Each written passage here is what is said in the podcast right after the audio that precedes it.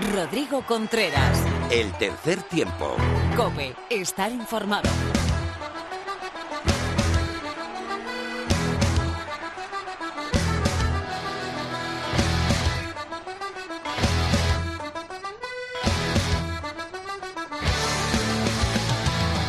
Bienvenido, bienvenida. ¿Qué tal? ¿Cómo estás? Yo soy Rodrigo Contreras y esta es tu melé radiofónica preferida. Estás en el tercer tiempo de la cadena Cope.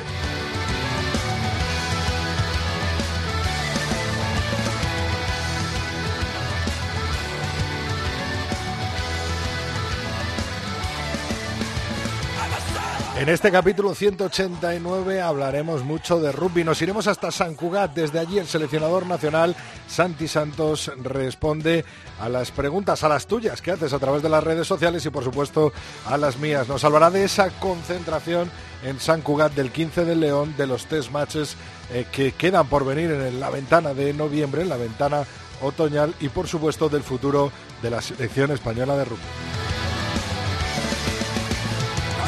Sin movernos de allí hablaremos eh, con Mar Álvarez. Como cada martes, por supuesto, nos traerá uno de los nuevos temas que nos propusiste en verano a través de Instagram. También tendremos tertulia con Pepe Ibáñez y con Felipe Rodríguez, que nos trae un fichaje galáctico para su rugby Alcalá. Una gran sorpresa que podrás vivir hoy en la tertulia.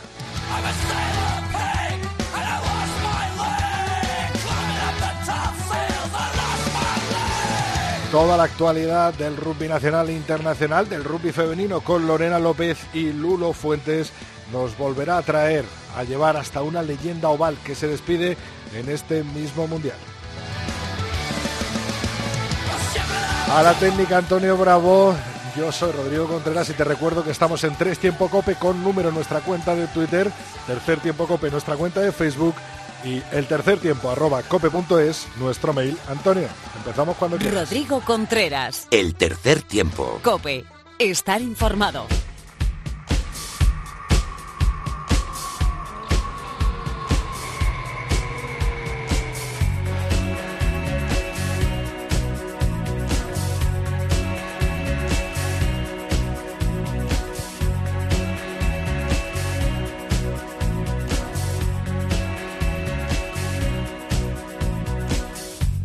Se disputó la segunda jornada de la División de Honor Unión Esportiva Samboyana 23, Brac Quesos entre Pinares 22, Universidad de Burgos, Colina Clinic 17, Aldro Energía Independiente Rugby Club 28, Lexus Alcomenda Rugby 34, Ampordicia 28, Hernani 20, Complutense Cisneros 21, Silvestre El Salvador 38, Cajasol eh, Ciencias de Sevilla 5 y Patco Rugby 28, Barça Rugby 33 con estos eh, resultados y dos jornadas disputadas, Barça Rugby, Complutense Cisneros y Unión Esportiva Samboyana encabezan la clasificación con 8 puntos y dos victorias cada uno. Le siguen con una victoria y 6 puntos Silvestre en Salvador y Ampordicia también con una victoria pero 5 puntos están Ciencias Cajasol La Vida Aldro, Energía Independiente Rugby Club y Brac Quesos entre Pinares. Cierra esa tabla de 5 puntos Lexus Alcobenda Rugby también con una victoria. Y la clasificación está cerrada por Patco Rugby 0 victorias 2 puntos, Hernani 0 victorias 1 punto, Universidad de Burgos Corina Clinic 0 victorias 0 puntos.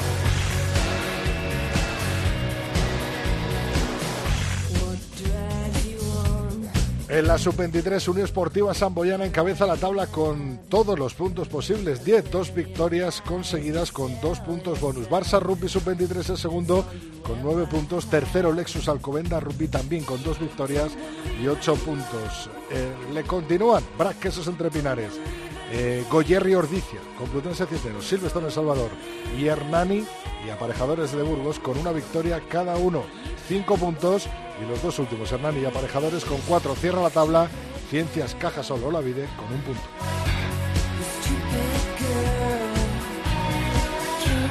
En cuanto a la Liga Francesa, top 14 Luz Rugby, 4 jornadas, 18 puntos, los mismos que Unión Bordeaux Beagles con 18 puntos.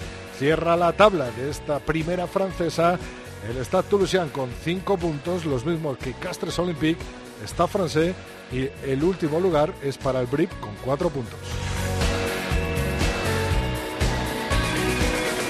En la Pro de 2 francesa también eh, es el primero con 15 puntos, 4 jornadas disputadas, muy seguido del Grenoble, rugby con 14 puntos. El tercer lugar es para Bessiers con 13 puntos, donde juega algún español que otro. La cierra la, tabla de la Pro de 2 el eh, Normandie Rugby con 5 puntos, Mont de Marsan con 4 puntos y el Valence Romance con un punto.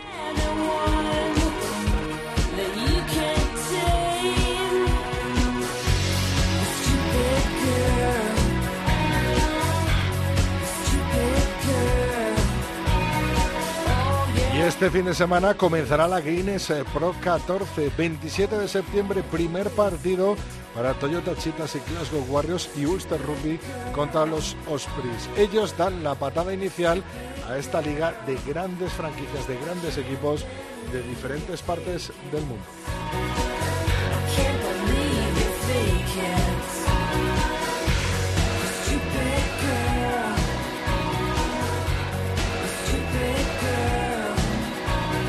Quería cerrar el eh, repaso internacional con la clasificación del Mundial, por supuesto. Grupo A, Samoa 5 puntos, Irlanda 5 puntos y Japón 5 puntos cada uno con una victoria y un partido jugado.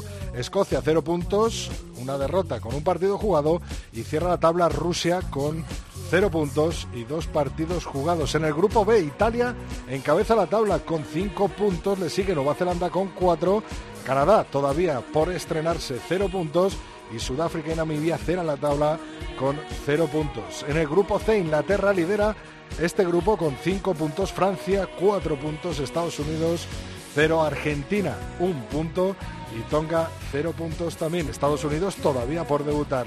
Y en el grupo D, Gales y Australia encabezan la tabla con cinco puntos. Fiji y Georgia la cierran con cero y queda por estrenarse los ceros de Uruguay. Hasta aquí el repaso nacional e internacional del melón. Rodrigo Contreras. El tercer tiempo. Cope.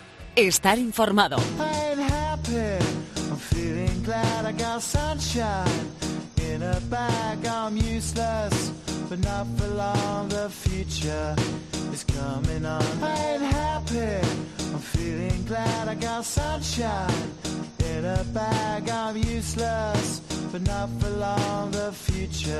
it's coming on, it's coming on, it's coming on.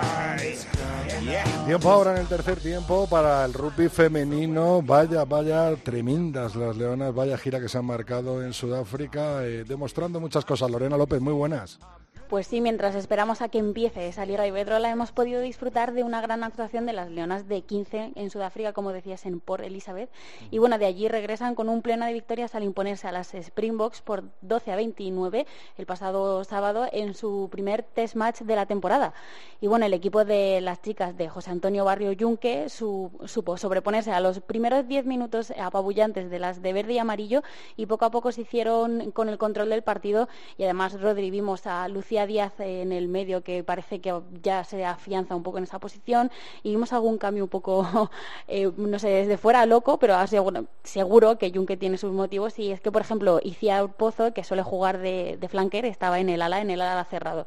Pero bueno, sumando ese resultado a las victorias de los amistosos en el Proven, que fueron un 15-55, y el Sudáfrica Invitational, que fue un 5-17, las Leonas vuelven a casa con un registro inmaculado en esta primera gira transcontinental de su historia y además lo hacen con muy buenas sensaciones eh, para seguir trabajando. Eh, Lorena, pues en nada nos queda la Liga Iberdrola, ¿no? Que será la semana que viene, el fin de semana que viene, pero eso hablaremos largo y tendido el, el martes eh, que viene. Hay otra competición que también está a punto de empezar, ¿no? Pues las World Series o las series mundiales eh, que tendrán su pistoletazo de salida el mismo fin de semana, ese 5 y 6 de octubre, y lo harán en Glendade. Por tercera vez, eh, tras la vuelta de verano, las Leonas de Seven se han vuelto a concentrar eh, con vistas a este estreno. El equipo que dirige Pedro de Matías cogió ritmo y sensaciones con un training camp en Marcosís el pasado fin de semana, donde realizaron entrenamientos y amistosos junto a los combinados de Francia e Irlanda, obviamente un nivel espectacular. Y bueno, esta semana, de martes a jueves, tienen las últimas sesiones antes de viajar hacia Estados Unidos. Hay novedades en esta concentración, de la que saldrá la lista definitiva de 12-13 jugadoras eh, para esta ronda, primera ronda de las World Rugby Seven Series. Están, han vuelto de las, chicas que estaban de gira, obviamente como a Mayervina, Patricia García, pero también sigue habiendo presencia de jóvenes que vienen pisando muy fuerte, como son Cecilia Huarte, Icia Pozo o Inés Bueso. Pero bueno, aunque la novedad más destacada es del regreso, eh, por fin, de Hierra Echeverría, que viene después de esa lesión eh, tan aparatosa que sufrió en la Serie Mundial de Japón. Y ante, ante Fiji, no sé si la recuerdas, Rodri, sí, gran jugador además, ¿eh? un punto positivo, por supuesto, para las Leonas pues bueno, le hizo perderse ese final de temporada, pero bueno, de momento hemos visto una actuación bastante correcta en Sudáfrica y me, estoy segura que está dando el 100% en estos entrenamientos, pero bueno, la decisión final la tendrá que tomar Pedro de Matías, que bueno, que es el encargado de decidir si la jugadora está lista para, para ser finalmente convocada o hay que esperar un poquito más. Eh, muchas gracias, Lorena. El martes que viene mucho más rugby femenino y a tan solo unos días de, de empezar esa Liga Iberdrola. Gracias.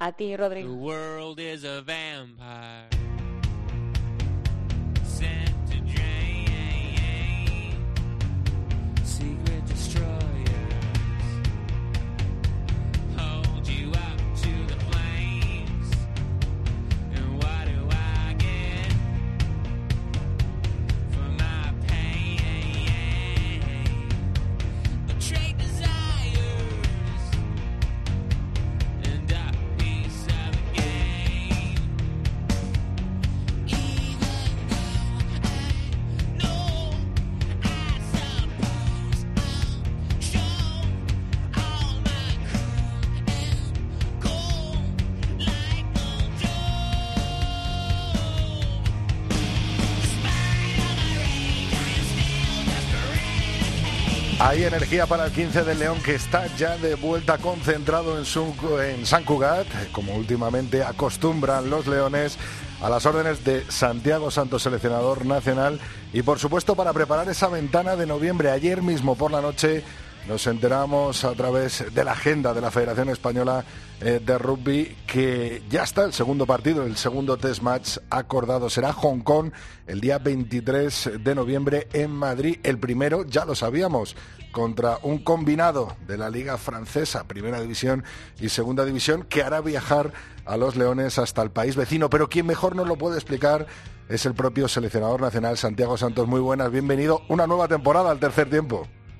Hola, muy buenas.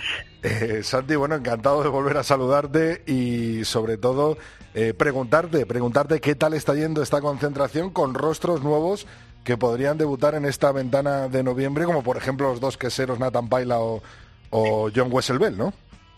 Pues bueno, la verdad es que está yendo, está yendo muy bien porque eh, cada vez estamos consolidando más un grupo de trabajo, hay, incorporaciones, hay gente nueva, eh, tenemos gente nueva de, que viene de Francia, gente nueva que viene de la Liga española, pero, pero sobre todo mantenemos un bloque de trabajo y cada vez están saliendo mejor las cosas. Entonces, bueno, eh, cuando entra gente nueva, pues, pues siempre, por un lado, para ellos es más fácil adaptarse porque, porque el bloque funciona muy bien y es más fácil integrarse en un bloque que funciona muy bien y por otro lado supone pues un estímulo pues porque bueno cuando entra gente nueva pues siempre eh, todo el mundo está un poquito más apretado por mantener la, la titularidad mantener el el equipo y bueno hay más competencia por los puestos y eso en el largo plazo es bueno para el equipo y esa lista a lo mejor o esos 50 jugadores que barajabas en un principio parece que se van agrandando, ¿no? Nico Jurado veo aquí también que está convocado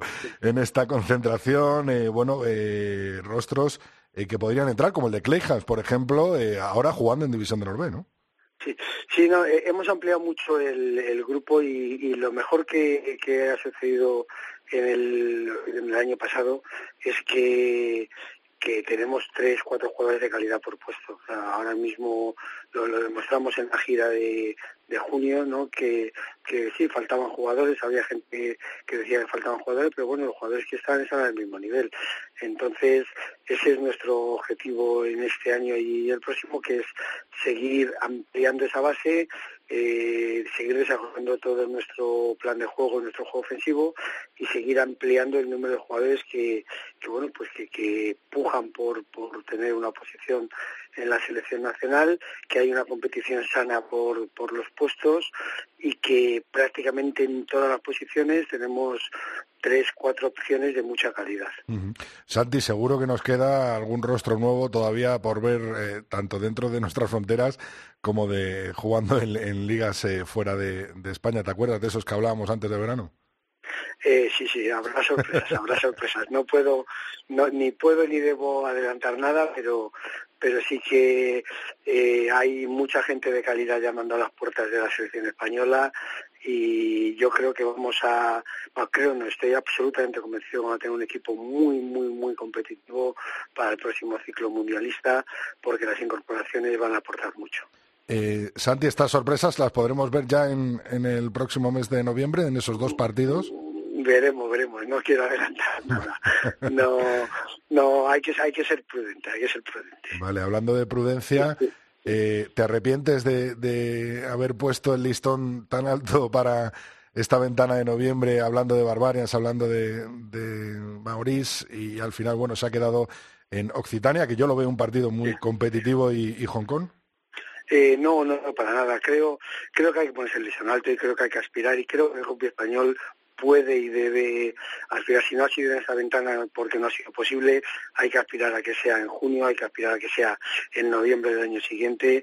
El rugby español está muy fuerte, estamos de decimoséptimo del mundo, estamos cada vez más fuertes y el público español cada vez acude más a los estadios y el rugby español se merece, se merece partidos de ese nivel, se merece partidos del nivel de Barbarians, se merece partidos del nivel de los Maurís y todos y cada uno de los miembros del rugby español tenemos que trabajar para que eso para que eso sea posible, porque porque estamos en ese nivel y porque el rugby español se lo merece. Entonces, eh, yo creo que hay que marcarse esos estándares, que tenemos que aspirar a competir contra esos equipos. Ahora no ha sido posible, hay que seguir trabajando porque sea posible y mientras tanto, pues bueno, los rivales que tenemos yo creo que son rivales cualificados. Yo creo que el equipo de Occitania eh, es la primera vez que se hace una selección de Occitania. Ellos están muy ilusionados también en sacar un equipo muy competitivo con jugadores de top 14 y de, y de Pro de 2. Además, no hay que olvidar que el próximo Mundial, el de 2023, se juega en Francia. Es el primer partido que se juega internacional después de, que acabe este Mundial de 2019 y para ellos es el punto de arranque del, Mundial de 2023. La preparación para 2023, ¿no? Entonces va a ser, ellos van a preparar muy fuerte y va a ser un partido muy muy exigente, yo creo que es un partido muy bonito en el estadio de Toulouse, contra una selección muy potente. Y, luego Hong Kong es el equipo número 24 del mundo, o sea que, que dentro de lo que, entre comillas, eh, quedaba disponible, que está fuera del Mundial, pues pues tampoco hay tampoco hay mucho mucho mucho mucho más ¿eh? Santi barajaste barajasteis el poder jugar contra Chile a lo mejor o contra eh, Fiji B que también se oían esos dos equipos para para esta ventana eh, no, no, eh, sinceramente no, pero vamos, que tampoco, o sea, no, no cerramos ninguna puerta, o sea, lo que queremos es eh, competir, nuestro objetivo es prepararnos, este temporada 2019-2020 es la preparación para la siguiente temporada que será de clasificación ya para el Mundial. Eh, creemos que, estamos haciendo bien las cosas. De hecho, el año pasado fue, sin lugar a dudas, la mejor temporada de la historia del rugby español. Estamos séptimos del mundo. El año pasado de 10 partidos hemos ganado 8. Hemos jugado 6 partidos contra equipos del Tier 2 y hemos ganado 4, lo cual también es un récord histórico. Y yo creo que lo que toca es seguir trabajando eh, con humildad, pero con, con confianza en nuestras posibilidades. Este año, este año yo creo que el equipo eh, tiene que apuntar a intentar ganar el Campeonato de Europa eh, con el máximo respeto a todos, a Rusia, a Georgia, a Rumanía, sabiendo que es muy, muy, muy difícil cada partido que juguemos contra Rusia, contra Georgia, contra Rumanía, pero, pero bueno, eh, estamos ahí. El año pasado hemos quedado segundos y como somos deportistas y queremos competir, queremos mejorar, este año toca ir a por el campeonato y vamos a, a prepararnos a muerte para, para ganar a Rusia, para ganar a Georgia, para ganar a Rumanía eh, y para ir a por el campeonato. Yo Pues te lo que- recordaré, ¿eh, Santi, cuando llegue febrero, Sí, sí, sí. ¿cuál es el No, no, objetivo? no. Es, es que, es que ese es el objetivo, hemos quedado segundos. perfecto. ¿A qué vamos a aspirar? ¿A, a quedar peor que el año pasado? Eso ¿A quedar igual que el año pasado? No, aspiramos a mejorar. Y ese es el, esto es el deporte. Y, y aparte que tenemos equipo para ello, o sea, tenemos, tenemos calidad y insisto que, que claro que por supuesto con desde el máximo respeto a los rivales porque porque son rivales muy muy duros y muy complicados Eh, Santi, eh, dos preguntas más. Una que nos hacían por nuestras redes sociales. ¿El partido de Occitania cuenta como CAP para los jugadores? Eh, eh, no, no, no es un partido internacional no, no cuenta como CAP Sí, contará el de Hong Kong, lógicamente, sí sí seguro sí sí claro Vale. Y otra pregunta es, eh, yo creo que un poco que nos tranquilices a todos, todos los que, por supuesto, confiamos en tu proyecto y, y en esta selección de- del 15 Sí. del León.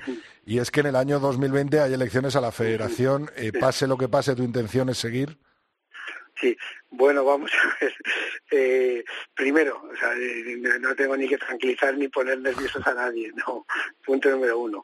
Punto número dos, yo tengo contrato hasta hasta el año que viene, o sea, yo tengo contrato hasta que acaba la la presidencia de Alfonso, ¿no? Y, luego y luego pues bueno pues luego eh, no sé quién gana las elecciones no sé Hombre, me no, imagino que si está Alfonso, es el que ha apostado Sí, por sí, ti, sí, seguirás, ¿no? Totalmente, claro. Sí, ni siquiera sé las candidaturas, pero a mí es un tema que nunca me ha, es un tema que nunca me ha preocupado, sinceramente, porque eh, nunca, o sea, nunca, nunca he presionado para tener contratos de duración más larga.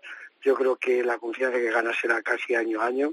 O sea, eh, yo, yo tengo fe en el rugby español, yo mi compromiso con el rugby español, eh, yo creo que, que, que el rugby español está muy fuerte y yo creo que puedo contribuir a que, a que el rugby español pueda seguir creciendo, sobre todo en la esfera internacional. Entonces, eh, yo, yo mi intención es, bueno, es, seguir ap- apostando por, por el proyecto y, y, esté donde esté, en la posición que esté, esté quien esté de presidente, y, esté yo en la posición en la que esté, insisto, o sea, que, que no solo es desde seleccionador, se puede hacer desde, desde muchas posiciones, que es lo que nos toca a todos y cada uno, es entre todos contribuyamos a que, a que el rugby español vaya para arriba, ¿no? Y yo creo que, y además aquí quiero hacer un poco un llamamiento, un poco porque yo creo que lo que históricamente nos falta en el rugby español es un poquito de unidad y un poquito de trabajar todos juntos, no trabajar unos contra otros, sino trabajar unos junto a otros para que entre todos, todos juntos, eh, mano con mano, codo con codo, empujando todos juntos en la melee, el rugby español cada vez esté mejor, porque estoy absolutamente convencido que tenemos el potencial para, para llevar al rugby español un escalón o dos más arriba. Eh, Santi, por último, eh, ¿habrá alguna concentración, mini concentración de estas en San Cugat antes de la concentración oficial para los test match de noviembre? Sí, sí, tenemos previstas otras dentro de un mes aproximadamente a, a- a finales de octubre. A ver si vemos alguna sorpresa también por ahí. Muchas Bueno. gracias, Santi. Vale, de acuerdo, venga, un abrazo. Un abrazo.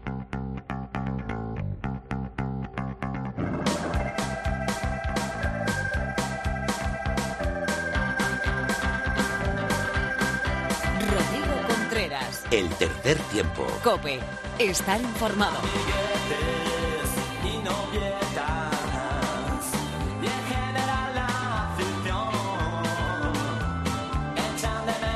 Vamos hoy con el tiempo de tertulia con Felipe Rodríguez. Muy buenas. Hola, muy buenas, ¿cómo estáis? Bien, tienes hasta sorpresa hoy, ¿no? Para darnos, Felipe. Sí, sí, sí. A ver con quién me toca hoy. A ver, joder, Pepe Ibáñez, Revista 22, muy buenas. Pues con quién va a ser, hombre, con quién va a ser. Buenas tardes a todos. Madre mía, voy rápido que tenemos mucho de qué hablar. Eh, Felipe, ¿ahora la sorpresa o al final? Cuando tú quieras. Cuando tú quieras. Venga, dale ahora, dale, dale, dale caña ahora y ya no me ¿Estáis preparados? Venga, ¿Estáis preparados, no? sí, preparados para la avalancha. Es el Fichaje, fichaje más estrella. importante. Sí, sí, el fichaje estrella, el fichaje más importante del verano en España. y es... Jaime Nava. Adiós. No se había al retirado. mangas, Ver- al Mangas Verdes Alcalá. Pues ahí le tenemos. Pues, pues enhorabuena, ¿no, Felipe? Bueno, eh, no lo digo yo, lo, lo tienes tú en un corte. Que lo diga él. Pues me sumo a este proyecto del Club de Rugby Mangas Verdes Alcalá porque me parece una buena oportunidad para pues para volver al rugby de las bases, para volver al rugby amateur, para, para de alguna manera eh, oxigenarme un poco de, todo lo que han sido todos estos años de, rugby profesional y de alto nivel con todo lo que eso conlleva. Pero también para mí es una oportunidad, una oportunidad para empezar en algún lado a transmitir todo lo que el rugby nos ha dado estos años, ¿no? La idea es sumarme a este proyecto pues a todos los niveles, pero sobre todo con el, con el objetivo claro de- de ayudar a construir y, y sobre todo pues a empezar a llenar una página que, que para mí está completamente en blanco porque, porque yo creo que, que queda todo por hacer. Felipe, ¿qué te parece? Bueno, pues que me va a parecer, teniendo en cuenta que formo parte de- del proyecto este, este año, pues increíble, sorpresivo, y esto sí que os lo digo de, de corazón, porque yo me enteré la, la pasada semana. Eh, yo me vine a, a Alcalá, porque al final es mi casa, de Alcobendas, en un sitio que me han tratado como, como en mi casa. Nunca pensé que en un sitio que no fuera el mío me podían tratar tan bien. Eh, vine a entrenar un equipo de segunda regional y nos hemos ido encontrando con varias sorpresas. La llegada de un patrocinador hace un mes, eh, una plaza en primera regional por renuncias de dos equipos hace dos semanas y esto la, la semana pasada. Te dan ganas de volver a jugar, ¿no, Felipe? La verdad, no, tampoco te creas, ¿eh? Lo de jugar no lo llevo mal, ¿sabes? Lo que no me gusta es entrenar. Lo de jugar no lo llevaría mal. Oye, entonces has seguido Jaime Nava tus pasos, ¿no? De Alcobendas. Pues sí, Alcalá, eso, ¿no? eso parece. Bueno, Jaime se retira, como sabéis, del rugby de, alta, de alta competición, se retira del Lexus Alcobendas tras ganar la, la Copa del Rey.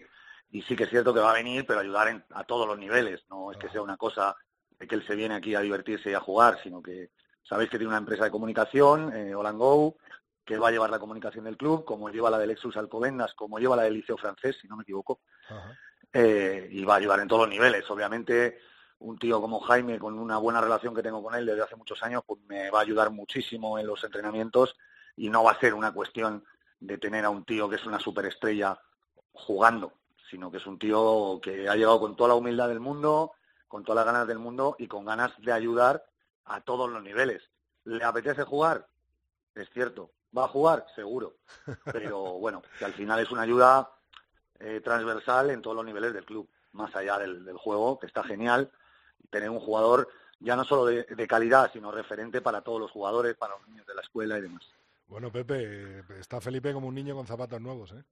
Hombre, es para estarlo, ¿no? Eh, la verdad es que, que es una gran noticia, sobre todo porque Jaime sigue ligado a, a lo que más le gusta. Es cierto que tendrá no solo la responsabilidad de jugar, sino que va a aportar en muchas otras facetas para un club que, que, que- que quiere volver a División de Honor que me imagino que ese será el, el proyecto en el que en el que se involucran tanto Felipe como, como Jaime, ¿no? A corto plazo.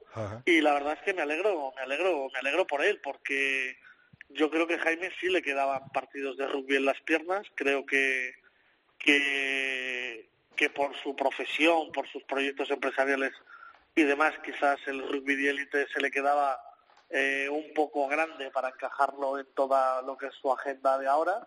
Y bueno, encuentra un proyecto en el que, como bien dice Felipe, no solo va a aportar eh, dentro del campo, sino que, que va a ser referente dejando su experiencia y, y su, y su forma de hacer las cosas a otros niveles dentro de, de- de la estructura de, de un club como es Alcalá. Pues enhorabuena Felipe, enhorabuena Jaime Nava también para seguir ligado, lógicamente, eh, al rugby, a, a lo que es eh, su vida y habrá que echar un ojo a esos partidos de- del rugby Alcalá con Felipe en el banquillo entrenando y, y Jaime jugando, ¿eh? un lujo total. To- Total, nada. Si, El primero la, la técnica de Felipe, que es la de patear alto y que se les caiga, eh, entrará, entrará con buen pie en el equipo sin duda. Oye Felipe, vaya como está la liga Barça, Complutense Cisneros y Samboy arriba, con dos victorias eh, cada uno. En la primera jornada pinchó el Silvestre El Salvador y pinchó Alcobendas, el Lexus Alcobendas, por ejemplo, y en la segunda ha pinchado el Quesos. ¿Es la liga de los otros esta temporada? Un apunte lo primero. El primer partido de Jaime Navas, si se puede, será este domingo a las 12, a las 12 en el Municipal Luis Naval de Alcalá, ante Sanse. Vale, y ahora vamos con la liga. eh, sí, eh, yo lo, lo comenté el otro día en el blog. Estamos ante la liga más emocionante de los últimos años y en esta segunda jornada se confirma. Veremos a ver cómo vienen las siguientes, las siguientes jornadas, porque tenemos la experiencia del BRAC, que esos entrepinales del año pasado, siendo el último en las dos primeras jornadas y acabando ganando la liga. Pero sí es cierto que para mí el Barça se confirma. Eh, Cisneros, al que todo el mundo daba por descendido, para mí ha ganado dos partidos claves, que son el derby en casa y en principio ante lo que parecía un rival directo fuera de casa, que es eh, Hernani y la Unión Esportiva Samboyana, que acaba de ganar al todo campeón. Es cierto que en el Valdiri, que el Valdiri es un campo que al BRAC no se le da especialmente bien en los últimos años, pero parece que sí que estamos, o me parece a mí que estamos ante la Liga de los Otros, como, como bien dices, y que de aquí al playoff vamos a tener muchísimas sorpresas. Ya vimos al Salvador como perdía en la anterior jornada en, en Barcelona, en un partido que tenía totalmente dominado. Y bueno, sí que es cierto que necesitaba una victoria balsámica y nada mejor que hacerlo en casa y ante el líder, porque recordemos que el Ciencias será el líder en la, en la primera jornada. Estoy seguro que Brack y El Salvador tienen todavía muchísimo que decir. Todavía queda la ventana de fichajes de invierno. Estoy segurísimo que mi equipo, el Lexus Alcobendas, va a estar arriba, pero, pero vamos a ver, porque Ordicia sigue ganando también. Los dos equipos de Santander están dejando magníficas sensaciones, ambos equipos, cuando parecía que una ciudad como Santander, dos equipos de división de honor, igual era demasiado. Y la verdad que estamos viendo a todos los equipos a muy buen nivel, es cierto que tenemos a Hernania, a abajo junto con Burgos, los Hernaniarras seguro que van a ser duros en su campo, y sí que a Burgos lo veo un poquito más descolgado que a los demás, por lo menos en juego, por lo que hemos visto estos dos primeros partidos de liga, pero el resto ahora mismo es toda una incógnita. Pepe, ¿ves capaz eh, alguno de, los otros que hemos eh, calificado, que no sea ni Brack, ni Chami, ni Lexus Alcobendas, pujar por la liga? Hombre, es, es, muy pronto todavía. Eh, falta, falta que se acoplen bien los equipos a, con las nuevas incorporaciones, pero lo que está claro es que yo creo que Samboy tiene mucha más plantilla que el año pasado.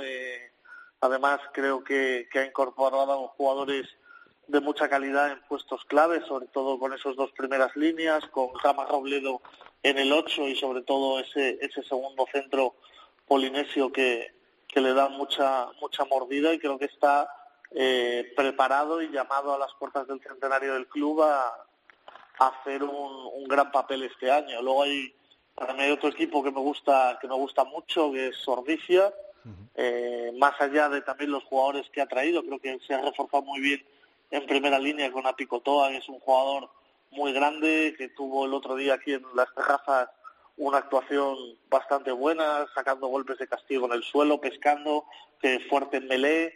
Eh, faltan todavía incorporar a Moala y a Julen Goya, que están lesionados, se lesionaron eh, en pretemporada, y yo creo que, que también va a estar ahí arriba. ¿Que va a ser suficiente para desbancar a los equipos de Valladolid? No lo sé, pero yo creo que nos vamos a divertir mucho más. Creo que no va a haber equipos que ganen 18 o 19 partidos eh, esta temporada, que va a estar mucho más cara, mucho más caras las victorias, sobre todo fuera de casa, eh, donde eh, cualquier equipo va a ser capaz de poner las cosas muy difíciles a los de la zona alta y, lo bueno de esto es que gana el espectador, gana el espectáculo y, y, sobre todo creo que nos vamos a divertir mucho más que en temporadas anteriores que podíamos ver resultados previsibles con, con, partidos y resultados demasiado abultados. Eh, Ordicia está haciendo bastante bien las cosas en los últimos años, ¿no, Felipe?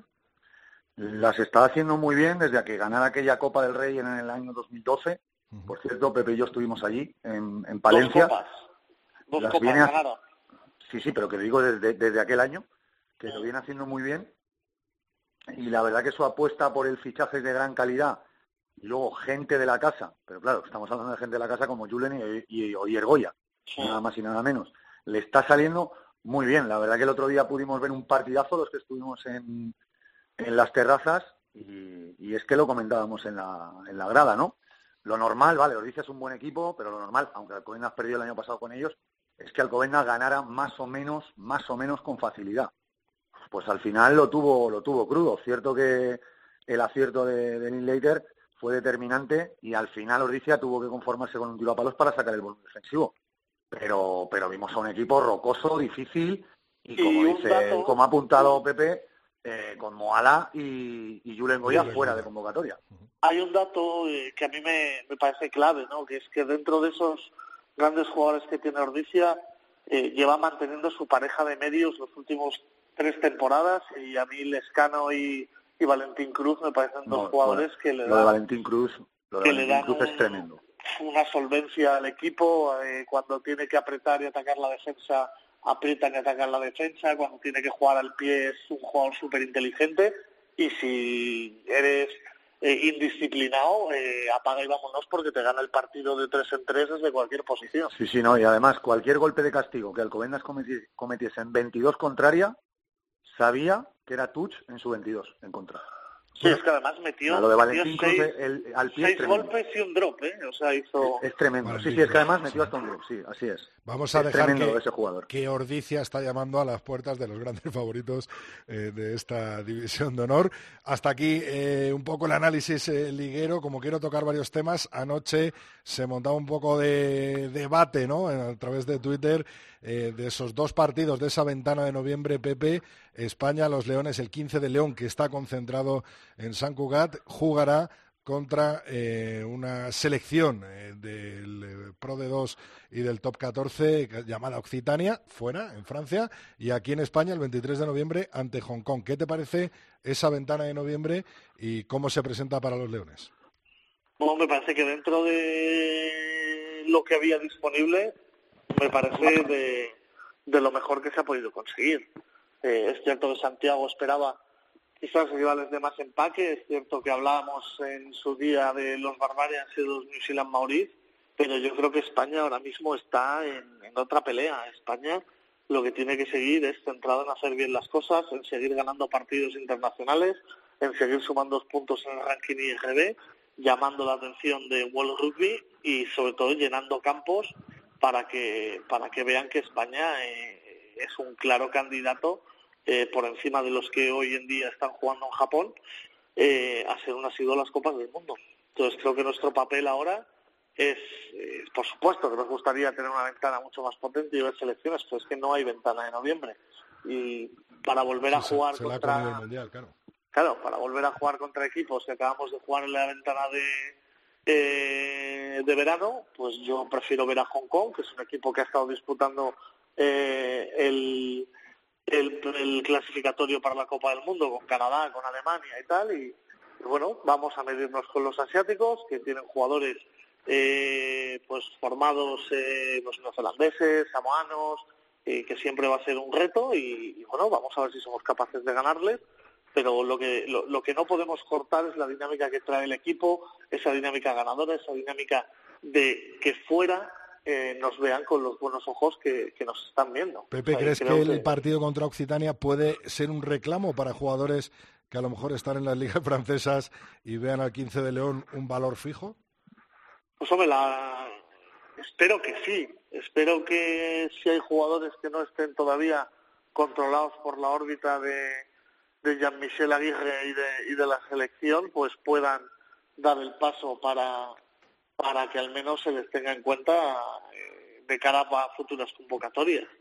Pero yo creo que el grupo está, está bien armado, eh, además ahora se incorporan jugadores asimilados que cumplen el periodo de los tres años, eh, no nos olvidemos que ahí faltan jugadores como Ras, como Nico Bianco, el de Burgos, o, o de este tipo de jugadores que, o Vejero que pueden entrar eh, ya por su permanencia de, en, la Liga Española y, que vamos a tener todavía, si cabe, más opciones de sumar calidad al equipo. Entonces, todo lo que venga a sumar y a, y hacer que el rugby español crezca, desde mi punto de vista, eh, es bienvenido y con los brazos abiertos. Eh, Felipe, cada vez más jugadores engrosando esa lista de Santi Santos jugadores como Bell, como Paila, como Clayhans incluso, que ha sido convocado. Eh, ¿Cómo ves esta ventana de, noviembre? Y más que vendrán, porque eh, tras el shock inicial, Bueno, Occitania, quiero decir que no me pareció no me parece un mal partido, siempre y cuando haya jugadores, como dicen, de Pro de 2 y Top 14, pero creo que es un movimiento crucial de, la federación, porque Santi Santos ya nos, ya nos contó en la revista 22 que iban a aparecer nuevos jugadores. Me imagino que este partido tendrá mucho que ver con aquellas declaraciones. Eso, eso para, eso para empezar. Eh, jugadores asimilados, como me preguntas, pues, pues falta mucho por llegar. Creo que Rast puede ser un, tremendo refuerzo para la tres cuartos española. espero como agua de mayo a Bautista Gemes y veremos, veremos lo que llega o lo que puede llegar después de este, este encuentro en, en Occitania, que sí que espero que sean jugadores de Pro de 2 y top 14. Lo de Hong Kong me deja un poco más frío. Imagino que combinados como Argentina 15 o England Counties eh, son más son más de verano o de primavera que de, que de ventana de otoño. Eh, bueno, pues para cerrar esta tertulia quería preguntaros por el Mundial. ¿Cómo habéis visto esta primera semana? Eh, si sigue, si os ha cambiado algo eh, la idea tras ver los partidos, pues por supuesto de los All Blacks de Inglaterra, de, Gales, de Irlanda, o si seguís un poco manteniendo la misma opinión que me disteis la semana pasada, Pepe. Pues no, yo sigo sigo manteniendo la, la misma idea. Claro, porque tú votaste por los All Blacks, claro. Ah, no, ninguno lo dijisteis, pues ahora aguantaros. Eh, yo creo que, que sigue más o menos igual. Lo que sí es cierto es que me gustó me gustó Irlanda en su debut, me gustó mucho Irlanda en su debut y, y espero que, que el fuelle de su delantera le aguante hasta más allá de cuartos de final. Recordemos que va a tener en cuartos, eh, si todo va como tiene que ir, eh, una piedra complicada que va a ser Sudáfrica y veremos si es capaz de, de ganar los Springboks. Luego, eh, me estoy fijando mucho en, los países tier 2 y, por ejemplo, el partido que ayer hace Georgia, quitando los primeros minutos a, Gales, pues me parece que, los Lelos jugaron a muy buen nivel y en la última hora de partido pues hacen un parcial de un 21-14 que demuestra el potencial que tiene que tiene una, una selección como Georgia. Y bueno, hoy Rusia me ha sorprendido un poquito con, con Samoa, sobre todo hasta hasta la segunda parte cuando ya se han venido un poquito abajo y, y ha llegado los ensayos samoanos, ah. pero nos estamos divirtiendo. Yo creo que está que está que está viendo muy buen nivel, que está viendo un rugby divertido y bueno, esperemos que siga en esa línea para que vuelvan a ganar los neozelandeses. Felipe, yo que lo he visto todo, eh, me gustó mucho Irlanda, creo que es el equipo que más veloz ha jugado durante más minutos lo que pasa es que, claro, los All Blacks han ganado a, Sudáfrica con, con, 20 minutos excelsos. Entonces, eh, bueno, eh, mi apuesta de Inglaterra, un poco dirigida por eh, el jefe Rodrigo Contreras, la veo dificililla, porque tampoco les vi muy sobrados ante, ante el físico tongano, que en principio, y aunque se clasificaron directos por delante de Samoa, es el equipo mm, menos fuerte de las islas del, del Pacífico. Entonces Inglaterra... Ten, en cuenta una cosa, dices, Inglaterra a Tonga le metió 40 puntos, pero es que los All Blacks le metieron casi 100 justo antes del mundial. Sí, sí, pues, pues, por eso mismo digo, por eso mismo digo que es el equipo más o menos fuerte de las islas del, del Pacífico, o sea que, que me pareció que Inglaterra eh, podía haber hecho mucho más. Desconozco si se han guardado balas para los partidos que le vienen de Francia y Argentina, pero que no vi a una Inglaterra muy, especialmente solvente ante, ante Tonga. Entonces, eh, no sé si mi apuesta va a ser buena, es la que he hecho y la voy a tener que mantener. Pero claro, como digo, como digo de, como hablo de Irlanda, que es la que más rápido ha jugado durante más minutos, pero es que claro, eh, repito, los All Blacks han ganado a, Sudáfrica, que me parece que son palabras mayores. Hay otro, otro, otro apunte, otros brotes verdes, quizás en la primera parte de Francia ante, ante los Pumas, eh, esos primeros minutos eh, fueron bastante buenos, aunque luego dejaron escapar en la segunda parte prácticamente toda la ventaja que tenían. Y, es preocupante Argentina, ¿no? Que Argentina, viniendo de, de los últimos mundiales, que se pueda, si pierde con Inglaterra, se va a quedar ahí en ese tercer puesto y fuera, fuera de los cruces. O sea que, que ojo, ojo a ese grupo de la muerte. Pepe, con esos brotes verdes y con las mangas verdes de Jaime Nava, pues eh, despido esta tertulia, Felipe Pepe, muchas gracias. Qué bien, digo. Un abrazo, chicos. Un abrazo, Pepe. Abrazo, Felipe. Un abrazo grande.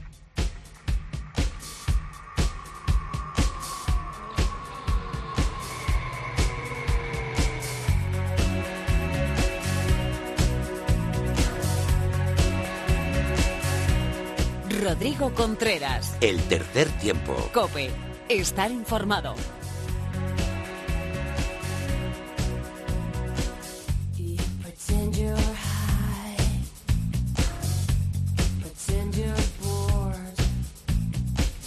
Bueno, pues tras hablar de Sergio París en esas leyendas ovales que dicen adiós en este mundial, esta semana tenemos otro gran coloso del rugby internacional eh, que ocupa la sección de Luis Fuentes. Muy buenas, Lulo.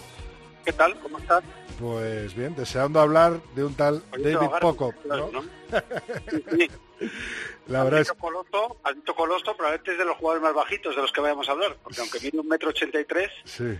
Estamos hablando aquí de algunos bigardos importantes, poco que es de los más bajitos, pero un tipo muy interesante, ahora contaremos historia. Bueno, pues vamos a meternos eh, con él. Eh, David Poco, australiano, tercera línea, que juega eh, de 7 de 8, incluso en este último partido lo hemos visto de 6, con el 6 a la espalda. Sí, algún jugador, algún partido había jugado también antes de 6, sí. es bastante polifacético, poco, puede jugar poco de todo. Eh, de 8 es donde yo creo que hizo un, un gran impacto en el Mundial de, de 2015, pero vamos a ver cómo, cómo se desarrolla en este mundial. Pero bueno, puede jugar ahí en esa tercera línea prácticamente de todo, prácticamente de todo. Uh -huh. eh, bueno, pues nos metemos poco. Eh, tiene 31 años. Eh, ¿Sí? Como bien decías, se despide de la afición australiana justo del mundial, volviendo tras eh, una lesión, ¿no? Pero poco no nació en Australia, ¿no? No, él nació en Zimbabue, no es el único jugador que juega en otras selecciones que ha nacido en Zimbabue. David Denton, este, si recordarás este ocho grandote que jugaba con Escocia, que se quedó un poco a mitad de camino, se esperaba un poco más de él. En Taguarida también el, el pilar sudafricano también son nacidos en Zimbabue y Pocock nació en, y se crió en una granja, además, en, en, en Zimbabue, uh -huh. que por lo que vemos es un país que parece que no tiene gran tradición de rugby como tal, pero sí que es verdad que antes cuando jugó como colonia inglesa, digamos, cuando era Rhodesia, sí que tenía un equipo bastante potente, llegaban a los All Blacks, pero sigue produciendo jugadores de primer nivel. Y, y Pocock se, se crió ahí, estuvo viviendo hasta los 14 años en Zimbabue por temas de reformas de la propiedad en el campo y unas políticas del político del gobierno de Zimbabue que en algunos puntos derivaron hacia una situación un poco más de inestabilidad y de violencia. La familia decidió eh, emigrar a Australia y se fueron a Brisbane, que es donde eh, ahí hecho raíces después de llegar con esos, unos 14 añitos poco. Eh, después de, de, vivir en Brisbane, eso, con 14 años, eh, prueba varios deportes, incluso hasta el waterpolo, ¿no? Sí, sí, sabemos que los australianos tienen bastante predilección por... Es, el día haciendo deporte. Sí. David Denton creo que también era nadador, o sea que también los de Zimbabue se ve que les gusta estar en remojo. En el agua. También los hipopótamos o algo de por allí que les encanta. Sí. Pero bueno, ahí ya desde jovencillo eh, prueba varios deportes, se decide por el rugby, la verdad es que el tipo tiene un físico que puede hacer prácticamente todo, porque también creo que corría y demás, pero ya empieza a destacar en competiciones escolares en, en, en Australia, siendo muy jovencito, además con un par de un par de amigos y conocidos que luego encontrará varias veces en los Wallabies, Quake Cooper y Courtney Bale, o sea que esos tres han ido desde siempre juntos, desde chavalines, y aunque poco, parecía que era un poco el más serio de los tres, con 18 años ya estaba de profesional en Western Force, era capitán de la sub-20, con 19 años ya está en los Wallabies, había debutado, le, le, proponen debutar como profesor con 17 años, las leyes australianas se lo impiden, tiene que esperar hasta tener 18, pero bueno, sigue esa carrera, se subidón ahí meteórico, con 23 años es ya capitán de la selección australiana. O sea que sí, sí, sí, tan joven, ¿no? En una posición en la que en principio se requiere o se eh, a veces se pide un poco más de experiencia, se espera un poco más de experiencia, pues ya se ve que tenía dotes de mando desde chavalín poco, porque con 23 años está ya ejerciendo de capitán. Ajá. Y hemos, hemos hablado, Lulo, de, de, las lesiones, que acaba de salir de una lesión, le hemos visto recuperarse y sí. ponerse a punto para el Mundial, pero no ha sido la única que ha tenido, ¿no? No, ahora ha tenido hace poco una de gemelos, de esa zona de los gemelos, pero creo que tiene operadas ambas rodillas. Ambas rodillas le han dado muchísimos problemas, ha tenido que pasar mucho tiempo esperando, con mucho tiempo en blanco. Eh, se ha lesionado dedos en partidos que se ha vuelto a colocar el mismo. Tuvo un problema en la órbita del ojo, en el pómulo, también en un golpe que se llevó en un partido creo que contra Nueva Zelanda. O sea, se ha lesionado absolutamente todo. Ha estado muchas temporadas muy largas lesionado, incluso se tomó un año sabático entero en 2017 y a pesar de eso, a pesar de todo eso, ese tiempo en blanco, es un tipo que tiene casi 80 caps, creo que está en 78 ahora mismo, en el Mundial llegan a los 80, quiere decir que si las lesiones lo hubieran respetado estaríamos hablando de un tipo con números de caps de, de, de histórico de, de, todo el mundo, ¿no? Pero bueno, ha tenido mala suerte, también es, yo no sé si es por su físico, cuando le ves un tipo musculado, no muy alto, pero con mucho peso, uno 83 pesa más de 100, está en 102, 103 kilos normalmente, yo no sé si esa masa muscular tan grande también le supone a veces eh, excesivo Eso, lesionarse, ¿no? Eh, con más claro. con mucho arrojo, ¿no? Cuando le ves ahí, bueno, la estampa típica que tenemos del tipo ahí entrando de cabeza en todas las abiertas, tampoco eso ayuda, ¿no? Uh -huh. Es un tipo, como hemos dicho, que juega en la posición de tercera línea, esa es su, su línea en el campo, eh, junto con Michael Hooper, tremenda pareja que despuntó en el, en el pasado mundial. Ha jugado de ocho y ahí ha sido donde ha conseguido sus, sus eh, mejores partidos, podemos decir, o sus mejores eh, minutos eh, de rugby. Además, pese a lo que pesa que decías, Lulo, es un tipo muy rápido y muy móvil, ¿no? Sí, exacto. Es que yo creo que tiene un poco más eh, cuerpo de siete, ¿no? De flanker que juega más por el lado abierto, más a salir ahí a, a placar rápido. Acabó jugando de ocho porque cuando estuvo lesionado Hooper le quitó el puesto y ahí es donde Australia utilizó esta variante táctica que yo creo que tanto nos gustó en 2015 de un ocho muy móvil, un siete muy móvil que salían rápidamente, llegaban los primeros siempre a los racks eh, y ahí es donde yo creo que llamó muchísimo la atención Poco, que esa pareja de, de Hooper y Poco, nominados a mejores jugadores del mundo ese mismo año, por ser los dos muy rápidos, muy móviles, muy buenos placadores, y la imagen que tenemos típica de, de Poco, que es llegando el primero al rack, placando, metiendo la cabeza ahí con los pies apoyados en el suelo, es curioso como en la prensa australiana hablan de él como un cleptómano, ¿no? Parece que tiene manía de robar el balón siempre al rival porque es verdad que es un tipo que le vemos ahí metido, pescando, lleva cambiando la iniciativa del juego y consiguiendo que lo que son ataques rivales se conviertan en contraataques con muchísima facilidad. Es un tipo que tiene ahí, es un verdadero maestro en ese lance de recuperar el balón en las abiertas Ajá. y creo que le da ahí un poco su característica principal como jugador. Encima con su socio Hooper, pues, pues así dan el miedo que, que, que dan. Hace poquito hacía un artículo sobre Pocop y cómo había apostado por la marca España, por una gran empresa eh, sí. española, ¿no? En, española, efectivamente, energía limpia. Sí, sí. Para la energía limpia, para el cambio climático, cosa con la que está muy comprometida y es más, buceando en su biografía y en sus entrevistas, él reconocía eh, que no se había casado con su chica hasta ah, que no se legalizaron los derechos eh, de los homosexuales y, bueno, un poco contra la homofobia, siempre también a partir de una lanza a favor, ¿no? Sí, muy, es un tipo muy comprometido con el tema del medio ambiente. Le detuvieron por encadenarse a una perforadora o a una excavadora. Una mina, yo creo que era. En una mina de carbón en Australia, efectivamente. Eh, y luego, efectivamente, muy pronunciado en contra de la homofobia. Él habla muy bien del rugby como él se define como un emigrante, eh, que es lo que es, y, con, como el rugby le ayudó mucho a conseguir una integración social rápida. Es un tipo con una conciencia, digamos, social, ambiental muy acentuada. Eh, si ves en su propia web personal, tiene ahí un blog en el que cuenta un poco sus experiencias y cuenta sus ideas en torno a este tipo de cosas. Un tipo muy comprometido, un perfil que no, no es muy común en los deportistas de élite, en algunos, sobre todo en algunos deportes, sí. convierte en un tipo muy especial. Y además que, que, da esa ventana, ¿no, Luis, para, para poder seguirle en sus actividades extradeportivas eh, a través de, de, la web, ¿no? De la web es bastante recomendable, tiene ahí sus sí, libros, tiene un blog con sus opiniones, tiene eh, consejos sobre entrenamiento, porque es un tipo que es muy gran creyente así en la disciplina a la hora de entrenar y por eso dice que se decantó por el rugby.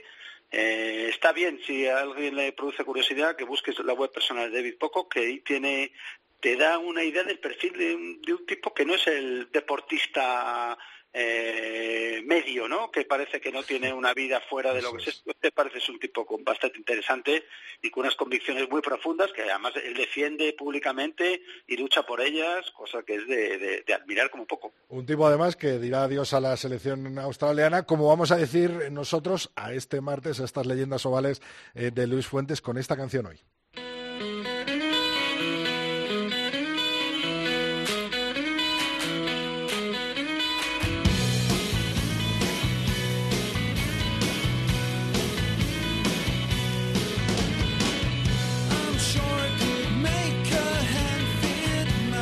Algo australiano tiene que ser, ¿no, Luis?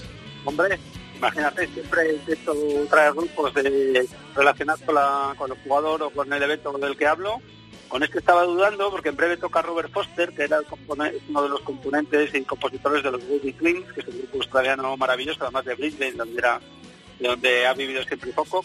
Pero mañana toca otro grupo australiano en el Sol en Madrid, que, es, eh, que son You Am I, así que me decanta por esto. Esta canción se llama Mr. Milk y estos tocan mañana en Madrid, así que los que les gusta el pop de guitarras, este que hacen también los australianos y el power pop, mañana tiene un día bueno para, para pasar un buen rato por la tarde. Pues nos lo apuntamos, Luis. Este grupo se llama You Am I. La canción Mr. Mill, muchísimas gracias. Y larga vida, por supuesto, al gigante, al coloso, a esa leyenda del oval que se llama David Pocop y que le tenemos jugando con Australia en el Mundial. Gracias, Luis. El martes que viene, una nueva leyenda oval. A ver qué traemos. Hasta luego. Hasta luego. 4:30 a.m. ding dong rise. Morning sun makes my sour hot pasture. Rodrigo Contreras. El tercer tiempo. Cope. Estar informado.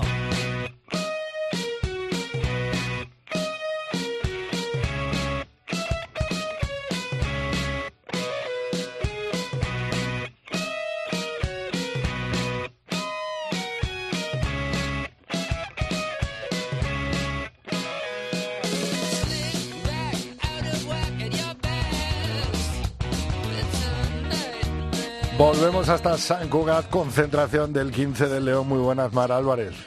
Hola Rodrigo, ¿qué tal? Bien, bien. Hoy en un programa muy, muy, muy enfocado hacia los leones, por supuesto, como no podía ser de otra manera. ¿Qué tal la vuelta? ¿Qué tal el reencuentro con los chicos?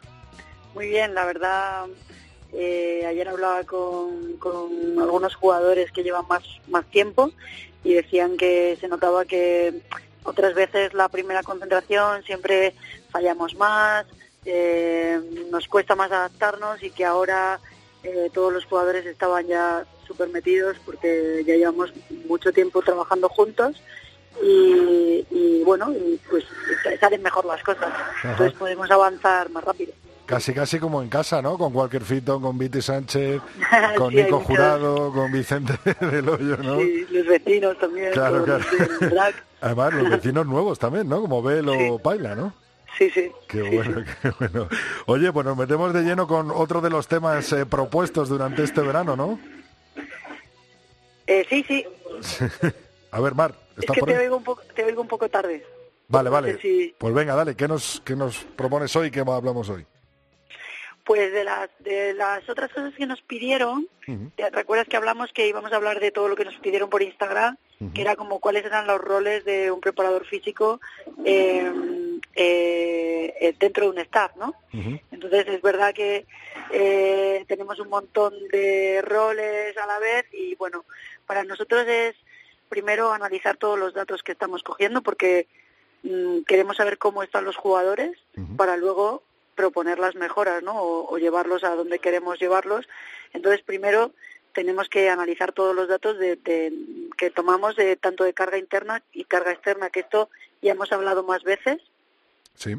ya hemos hablado más veces que es un poco cómo lo que proponemos es la carga externa y cómo afecta a los jugadores lo que hemos propuesto es la carga interna. Entonces, bueno, un poco recoger todos esos datos, recoger cómo están en, en su perfil de fuerza, resistencia, velocidad y, y en la evaluación funcional, que evaluamos cómo es su estabilidad y su movilidad. Y, y con esos datos evaluarlos y, y proponer mejoras o orientar un poco el trabajo individual de los jugadores. Y, y luego, eh, bueno, eso que parece así muy fácil, pues nos lleva la mayor parte, la mayor parte del tiempo. Y, entonces, bueno, para eso tenemos que aplicar muchos contenidos de biomecánica, fisiología y luego, pues, como tratamos con personas y con personas que están dentro de un equipo, que, que eso es casi lo más importante, pues también de psicología y, y luego lo último, todo el entrenamiento está afectado por muchas, esto que se llama también entrenamiento invisible, que es la nutrición, el descanso y la actitud.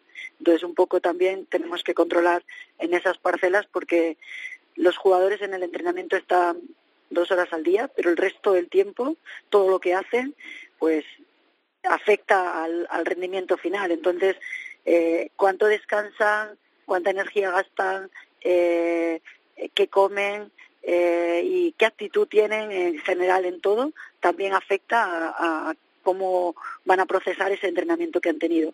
Entonces, un poco tenemos todos esos roles. No sé si si queda claro o no. Mar, ¿tú te has llevado alguna sorpresa eh, del externo al interno de lo que ha dado un jugador a lo que le has propuesto, por ejemplo? Sí, muchas veces. Sí, porque eh, es como para dos jugadores, imagínate así muy básico, para dos jugadores preparamos una actividad que al final son cinco kilómetros, ¿no? Con cambios de dirección, no sé qué, pero que buscas que sean, sean, sean 15, eh, cinco kilómetros, ¿no? Pues eh, tú que has estado preparando un examen, eh, para ti es un 8 y yo que vengo de haber estado tres días eh, de vacaciones, eh, comiendo bien, tal, pues mm, a lo mejor es un 4. Entonces es muy importante eh, valorar el- la carga interna por eso, porque la misma carga para uno es más y para otros eh, la procesan de forma diferente. Claro, la externa al final es la que ya conocéis vosotros y la dais, Sí. y la carga interna es la, la respuesta, ¿no? Del jugador al fin y al cabo. Exactamente. Sí, sí. Bueno, Mar, algo. Entonces sí, eso es lo que yo creo que es lo que más tiempo nos lleva, la verdad. La verdad es que lo que se aprende, ¿eh? Aquí en el tercer tiempo contigo. Todo bien entonces por allí, ¿no? Por San Cugat. Muy bien, la verdad hemos estado, esta mañana hemos hecho test de velocidad eh, y esta tarde hacemos un test de resistencia que se está utilizando mucho en el rugby que se llama Bronco Test porque es muy rápido y muy fácil de reproducir en todos los clubes y ca- casi todos los clubes de división de honor lo hacen ya. Entonces, pues está guay porque podemos comparar datos y es muy fácil también para los jugadores reproducirlo y ver la, la mejora y ver la progresión. Entonces. Oye, pues nos lo, nos lo apuntamos para hablar del Bronco Test otro día, ¿no? Y meternos en Vale, profundidad con él. perfecto. Venga, muchas Muy gracias, bien. Mar. Un beso. un beso, adiós.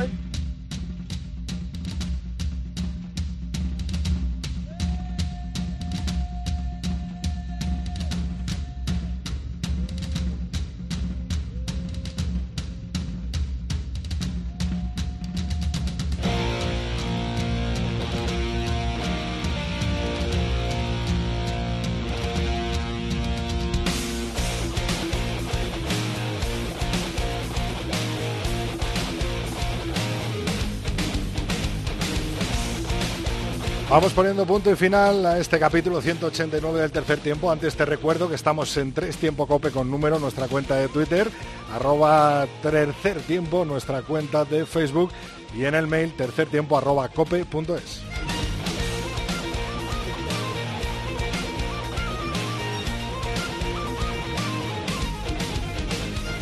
Muchos mensajes hablando de esa gira, de esa ventana de noviembre y de esos dos encuentros de los Leones en nuestras redes sociales y también oyentes fijos del programa como Germán Belanas nos decía, después de un fin de semana lleno de rugby, espero el momento de oír al Consejo de Sabios en el tercer tiempo.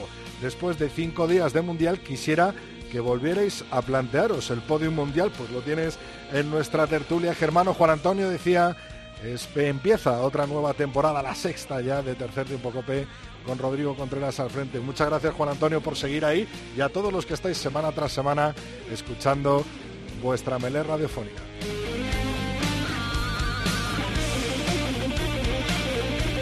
El martes que viene mucho más rugby, mucho más oval, mucho más mundial, mucha más Liga Iberdrola, mucha más División de Honor y por supuesto mucho más relacionado con el mundo del oval, con el mundo del rugby en la cadena COPE, en el tercer tiempo. Rodrigo Contreras. El tercer tiempo. Cope. Estar informado.